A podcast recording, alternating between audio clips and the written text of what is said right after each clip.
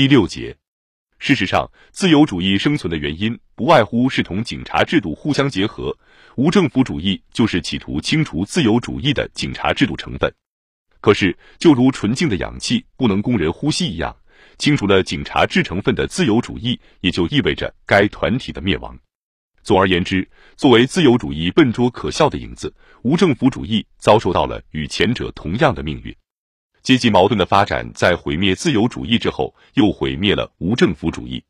一旦到社会矛盾发展到战争或者革命的时候，正如不是把自己的学说奠定在人类社会真实发展，而是奠定在将其某一个特点推到荒谬地步的基础之上的各种宗派一样，无政府主义也像肥皂泡一样破灭了。克鲁泡特金所代表的无政府主义，恐怕是国务会议的全部幻影中最不切实际的幻影。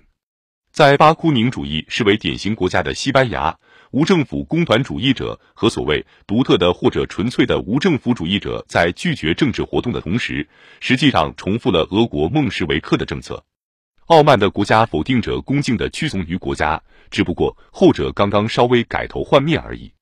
在警告无产阶级正面对政权引诱的同时，他们又不顾一切地支持左翼资产阶级的政权。在诅咒议会制坏疽病的同时，他们又暗中把庸俗共和派分子的选票送给了自己的盟友。不管西班牙革命怎样发展，无论如何，他都将把无政府主义埋葬。普列汉诺夫受到了整个会议大厅的热烈欢迎，左翼在欢迎往昔的导师，右翼则在欢迎新进的盟友。俄国早期的马克思主义是经他之口陈说出来的，不过在长达数十年时间内，他的前景在政治自由仪式上遇到了障碍。在对于布尔什维克来说，革命才刚刚开始的地方，对普列汉诺夫而言，恰恰是其结束的地方。在建议工业家寻求跟工人阶级接近的同时，普列汉诺夫还劝告民主派人士说：“你们必须无条件的与工商业阶级的代表人物达成协议。”作为叫人害怕的样板，普列汉诺夫追究起了留下骂名的列宁，而后者竟堕落到如此地步，居然要号召无产阶级立即夺取政权。正是为了预防为夺取政权而进行斗争，因此国务会议需要把革命者最后一副铠甲放在革命门槛外的普列汉诺夫那里。就在代表俄国历史的代表们发言的那天傍晚，克伦斯基让农业局和养麻厂主协会的一个同样叫克鲁泡特金的代表发言。他是这个古老公爵家族的另一成员。如果相信族谱抄本的话，这个家族比罗曼诺夫家族更有权获得俄国皇位。我不是社会主义者，这位贵族领主说道。但是我尊重真正的社会主义。不过，当我看见侵占、抢劫和暴力的时候，那我就必须说，政府应当强迫那些混进社会主义的人离开创建国家的事业。显然是在攻击切尔诺夫的第二个克鲁泡特金，并不对劳合、乔治或者普恩加莱这样的社会主义者表示反对。与自己家族的叛逆无政府主义者一起，保皇主义者克鲁泡特金。同样谴责其美瓦尔德，谴责阶级斗争和侵占土地。可惜，他已习惯把这称作无政府行为。同样要求团结和胜利。遗憾的是，会议记录没有标明两位克鲁泡特金是不是互相给对方鼓了掌。在备受愤怒情绪煎熬的国务会议上，有如此之多的人谈到了团结问题，以致他不会不在必不可少的哪怕瞬间象征性握手动作中体现出来。孟什维克的报纸用令人鼓舞的词句描述了这一情景：在布伯里科夫发言的时候，发生了给国务会议全体与会者留下深刻印象的意外一幕。布伯里科夫宣称：“如果说昨天革命的高尚领袖策列铁里拉着工业界的手，那么我让他明白，这只手不会悬在空中不动。”就在布伯里科夫结束讲话之际，策列铁里朝他走过去，并且与他紧握双手。会场里热烈欢呼起来。要多少就有多少的热烈欢呼，热烈欢呼实在太多了。在上述情景发生前的一个星期，同时那位铁路巨头布伯里科夫在工业家代表大会上冲着苏维埃领袖大喊大叫：“让无耻和无知的人滚开！”所有这些人在促使他走向毁灭。他这话还没有在莫斯科的空气里引起反响。作为工会代表团成员出席国务会议的老马克思主义者梁赞诺夫非常及时的提到了里昂主教拉穆列特之吻。我说的是国民会议两部分，不是工人和资产阶级，而是资产阶级的两个部分，的相互亲吻。你们知道，在这次亲吻以后，斗争任何时候都没有如此猛烈的开展过。米留科夫也十分露骨的承认，这个团结从工业家方面来说是不真诚的，可是对于那些失去了太多东西的阶级来说，实际上又是必不可少的。布伯里科夫那次有名的握手，正是别有用心的和解。多数与会人员相信握手和政治亲吻的力量吗？他们相信自己吗？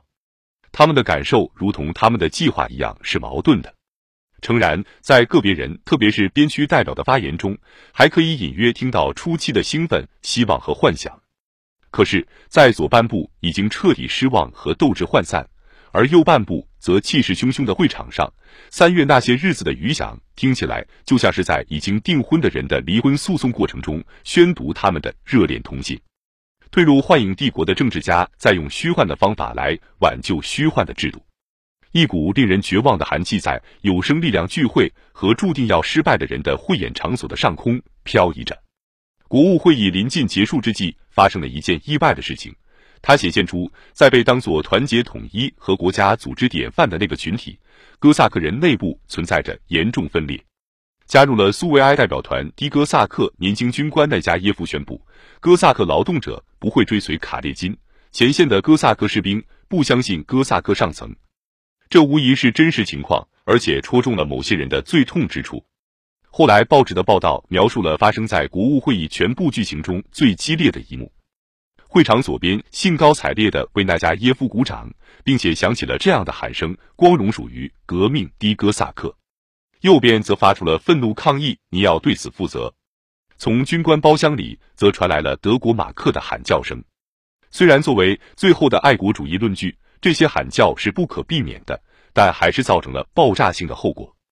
大厅里响起了一片凶狠的吵嚷声，苏维埃代表们从座位上跳起来，朝军官包厢挥舞拳头以示威胁，并且大声喊道：“挑衅分子！”主席铃不停地摇着，看来已经到了那个关头，眼看就要开始一场群殴了。